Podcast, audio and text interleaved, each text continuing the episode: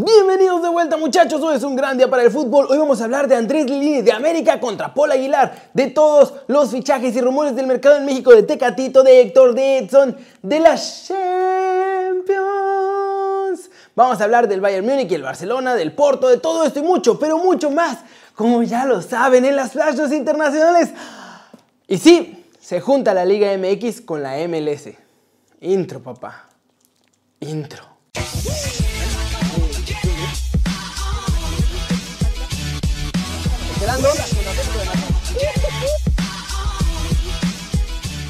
Arranquemos el video de hoy con Andrés Lilini porque explica qué pasó con sus Pumas y qué hizo para ganar a Cruz Azul y además tiene un mensaje contundente para la final. Entiendo, ¿eh? la verdad que entiendo de que después de un resultado y más que todo eh, tan abultado y con el equipo que teníamos enfrente, era lógico que, que la gente y el mismo periodismo piense de que cuatro goles en 90 minutos iba a ser sumamente complicado. Lo entiendo, lo comparto, ¿eh? lo comparto. Gracias a estos jugadores eh, hemos tenido la, condición, creo, de, primero de no volvernos locos, de querer eh, pensar de que esto iba a ser remontable y querer, yo siempre les dije en los dos días que tuve para, platicar con ellos después de, la Azteca, que no pensemos en hacer cuatro goles ni, ni el delirio de, empezar a jugar a cualquier cosa, porque nos íbamos a equivocar y lo único que les dije es ganar el partido. Vámonos con la serie 1 a 1, vamos a, mantener el invicto de Seúl y después veremos si el transcurso del partido nos lleva a pensar en algo diferente. Cuando entré en el entretiempo sí les dije después del trasero, esto es nuestro, eh, no lo podemos dejar pasar, ustedes lo hicieron posible, por favor, mentalicémonos de que, de que tenemos que defender bien, porque una descolgada de ellos nos va a hacer mucho daño y a chau todo lo que habíamos hecho casi heroicamente hasta esos primeros 45 minutos. Les dije, por favor, bien parados atrás, sigamos jugando como venimos jugando, no la tiremos a cualquier lado, no abusemos de, de los centros y los pelotazos frontales porque porque ellos tienen un gran juego aéreo y vamos a perder la brújula y, y que el minuto 46 era igual que al minuto 90, valían lo mismo, en el, fútbol valen lo mismo, eso lo aprendí y me lo tengo muy grabado. Y, tuvieron la paciencia y la tranquilidad para llevar a cabo que en otros partidos no la tuvimos, en otros partidos no la tuvimos, y en este algo hizo de que el jugador, creo que la maduración de un torneo de estos que da, hizo de que el jugador de Pumas tenga esa, ese talento para, para poder doblegar a un rival que estaba los 11 futbolistas, jugábamos 20, 20 futbolistas, estábamos jugando en, en la mitad de la cancha. Porque si hay algo que aprendí es que las finales no se juegan, se ganan. Entonces, la tenemos que ganar. ¿Cómo la ven? Las finales no se juegan, muchachos, se ganan. ¿Creen que estos Pumas nos van a sorprender una vez más y vencerán a León en la gran final de la Liga MX? Siguiente noticia muchachos, vamos con América porque Santiago Baños salió a desmentir lo que dijo Paul Aguilar y dice que lo de la oferta por el 80% era puro cuento. Miren lo que dijo. No, mira, antes que nada, y hay que aclararlo, obviamente estamos agradecidísimos con, con Paul Aguilar, con lo que fue su carrera, con lo que le dio al club. Eh, como tú lo dices, eh, los últimos nueve años de, la historia del Club América tienes que en algún momento meter a, a Paul Aguilar y la verdad que siempre será su casa y tener las puertas abiertas.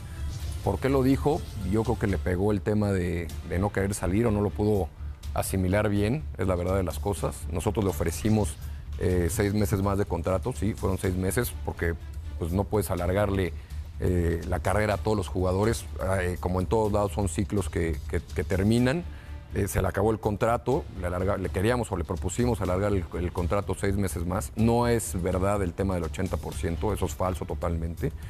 Eh, sí había un ajuste importante de, salario porque los últimos años cobró una cantidad importante de dinero en, lo que fue de sueldo, muy bien merecido, pero hoy que, las circunstancias cambian y él pasaba ya a otro plano, ¿no? porque ya no es un, jugador titular y, ya es de una, de una edad más avanzada, pues se tenía que ajustar a, las circunstancias que hoy nos rigen en el fútbol.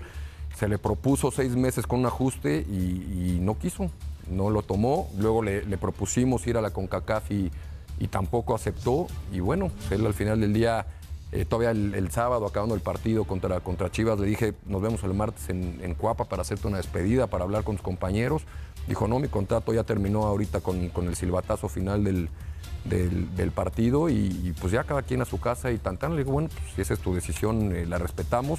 Repito, no, yo no tengo nada en contra de él en el tema personal. Creo que, que son ciclos que acaban como en todos lados de, los jugadores y, bueno, le deseamos el, mayor de los éxitos en, lo que viene para Poli y que pueda seguir su carrera donde mejor le convenga. Hmm, ¿Cómo ven?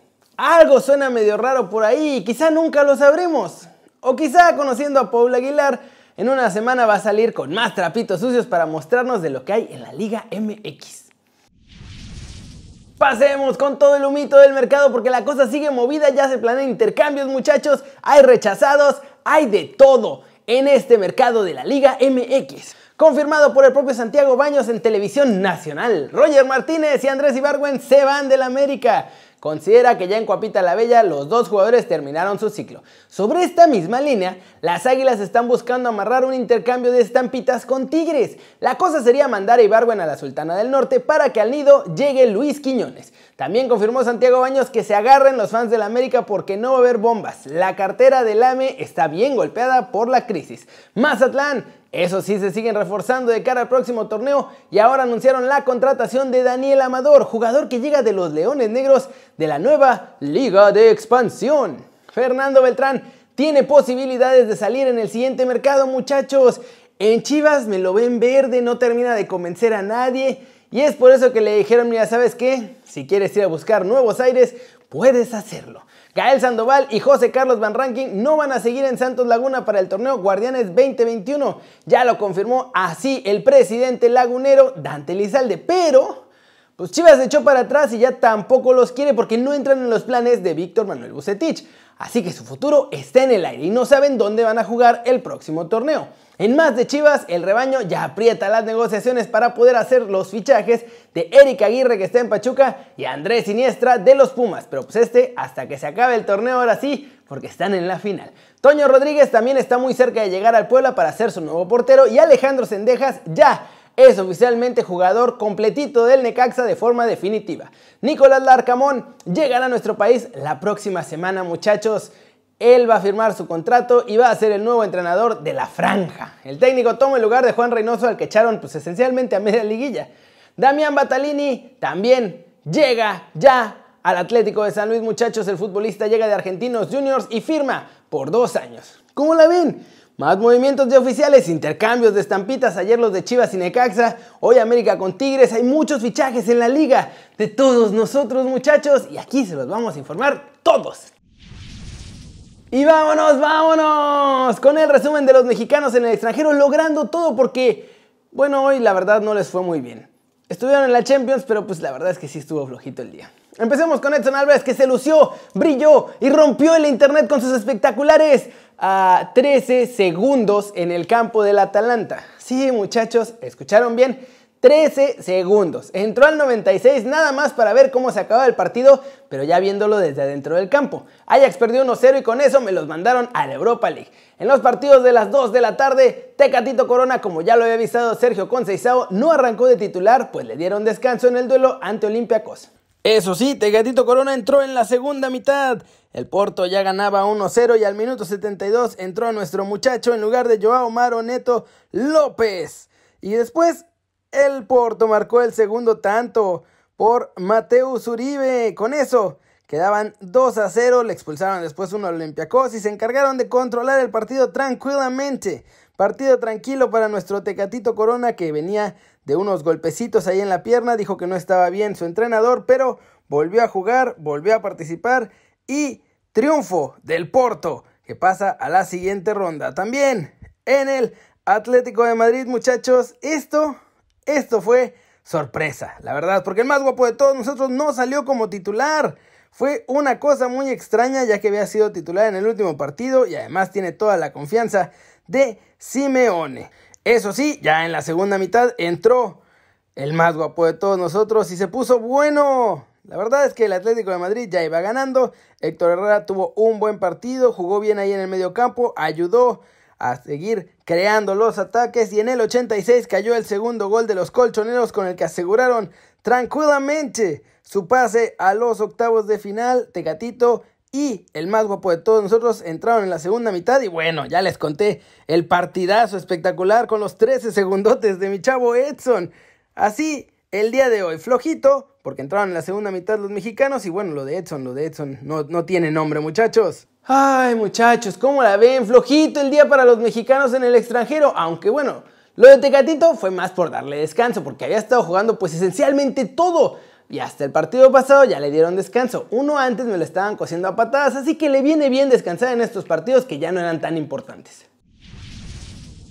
Y antes de llegar a las flash news, información que acaba de llegar muchachos, malas noticias. La Liga MX se va a unir a la MLS y ya está todo trazado para que sean una sola una misma. ¡Wow! ¡Qué ridículo es! En 2026, ¡qué horror! Y por qué no acompañar este esfuerzo que se hace por ir a sumar valor de otras ligas. Yo creo que es lo que hay que hacer porque te vas y te metes a un mercado que no necesariamente tiene los mismos indicadores que el tuyo. Claro. En Estados Unidos estábamos hablando de más poder económico per cápita, estamos hablando de más valor en el propio mercado, tanto de, derecho de televisión como del propio día del partido. Entonces yo creo que estaríamos, eh, como decía Enrique, separando innecesariamente dos cosas que tienen que tender a, unirse regionalmente. Habla eh, de, las ligas. De las MLS, ligas. Liga exactamente, que tienen que tender a, unirse porque somos primero ya un mercado comercial que lleva más de 20 años, casi 30 años funcionando desde la firma del Tratado de Libre Comercio. Ha habido libre flujo de mercancías. Eh, en la parte laboral hay muchas eh, simplificaciones o muchas facilidades.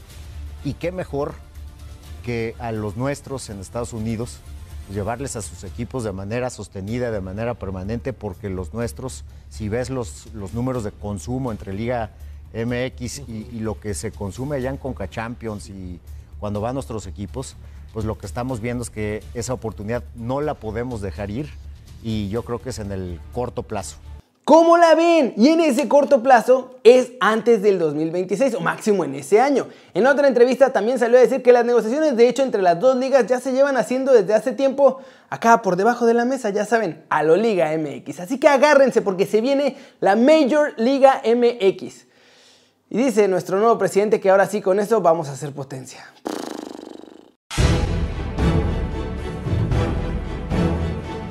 Flash News, debido a la mala situación financiera del Barcelona, ya están pensando a ver qué diablos venden para poder hacer dinero y la verdad es que al único que le ven posibilidad de sacarle bastante lana es al mediocampista Frenkie de Jong. El Bayern Múnich ya está interesado en ese fichaje. Neymar volvió a mostrar su amor al PSG después de clasificar como primero en la Champions. El brasileño salió a decir que ni por la cabeza le pasa salir del conjunto francés. Hulk anunció su salida del Shanghai y tanto Récord como Yogo dicen que va a llegar al Porto. El brasileño está dispuesto además a cobrar una octava parte de los 100 millones de euros en cuatro años que le pagaban en China. Jean-Claire Todibo regresa en enero al Barcelona porque el Benfica dice que lo va a devolver. Dice que no ha jugado ni un solo minuto porque no está al nivel, así que pues mejor lo regresan. Pierre Huevo podrá sentarse en el banquillo después de que la UEFA le quitó la tarjeta roja que vio en el PSG contra el Istanbul Başakşehir que se suspendió por el insulto discriminatorio del cuarto árbitro precisamente al camerunés. Y vamos a terminar el video de hoy con todo el resumen de la Champions. Porque sí, muchachos, hubo noches mágicas para muchos, excepto para el Ajax, pero eso ya lo vimos. Arrancamos el resumen con el PSG contra el Istanbul Başakşehir, que se jugó Hoy el resto del partido y acabó en tremenda goleada. El PSG ganó 5-1 con triplete de Neymar y un doblete de Kylian Mbappé. Mehmet Topal marcó el de la honra por los turcos. El Ajax se les había dicho que perdió 1-0 contra el Atalanta con gol de Luis Muriel y se va a la Europa League. Bayern gana 2-0 al Lokomotiv de Moscú y con eso es primer lugar de grupo, está en octavos de final. El Real Madrid sacó el milagro con un doblete de Karim Benzema que jugó como si fuera el crack que realmente es y no el que critican sus fans. 2 a 0 y con eso el Madrid además pasó como primero de grupo y está en octavos de final. El Atlético de Madrid también consiguió el objetivo, ganó 2 a 0 al Real Salzburgo. Mario Hermoso y Yannick Carrasco marcaron los dos goles del triunfo y quedaron en segundo lugar de su grupo. Manchester City ganó 3 a 0 tranquilamente al Marsella con goles de Ferran Torres, Sergio El Kun Agüero y Raheem Sterling y con eso primer lugar del grupo C y a los octavos de final, aunque ya estaban. Y bueno, Inter y Shakhtar empataron sin goles y el Inter se quedó último del grupo, el Shakhtar es el que va a la Europa League en este grupo con el Real Madrid y el Borussia Mönchengladbach. Porto ganó 2 a 0 al Olympiacos y también está tranquilamente en los octavos de final como segundo lugar de grupo. El Olympiacos pasa tercero a la Europa League. ¿Cómo la ven? Ahora sí tenemos a todos los clasificados y ya solo hay que esperar el sorteo para ver cómo quedan los cruces de octavos de final. A ver, a ver, a ver si al Barcelona no le vuelve a tocar el Bayern y de volada, miren, a su casa. Pero bueno. Uf, eso es todo por hoy. Muchas gracias por ver el video, muchachos. Denle like si les gustó. O métanle un zambombazo. Pa, pa, pa. A la manita para arriba si así lo desean. Suscríbanse al canal si no lo han hecho. ¿Qué están esperando? Corríjanse y suscríbanse al canal, muchachos. Este va a ser su nuevo canal favorito en YouTube. Denle click a la campanita para que hagan marca personal a los videos que salen cada día. Ya saben que yo soy Kerry y como siempre me da mucho gusto ver sus caras sonrientes, sanas y bien informadas. Y aquí nos vemos mañana desde la redacción. Vayan a ver el de hoy que está buenazo. Es del Tata bateando al chicharito así. Que coleador histórico. sáquese. Está bueno. Chao, chao.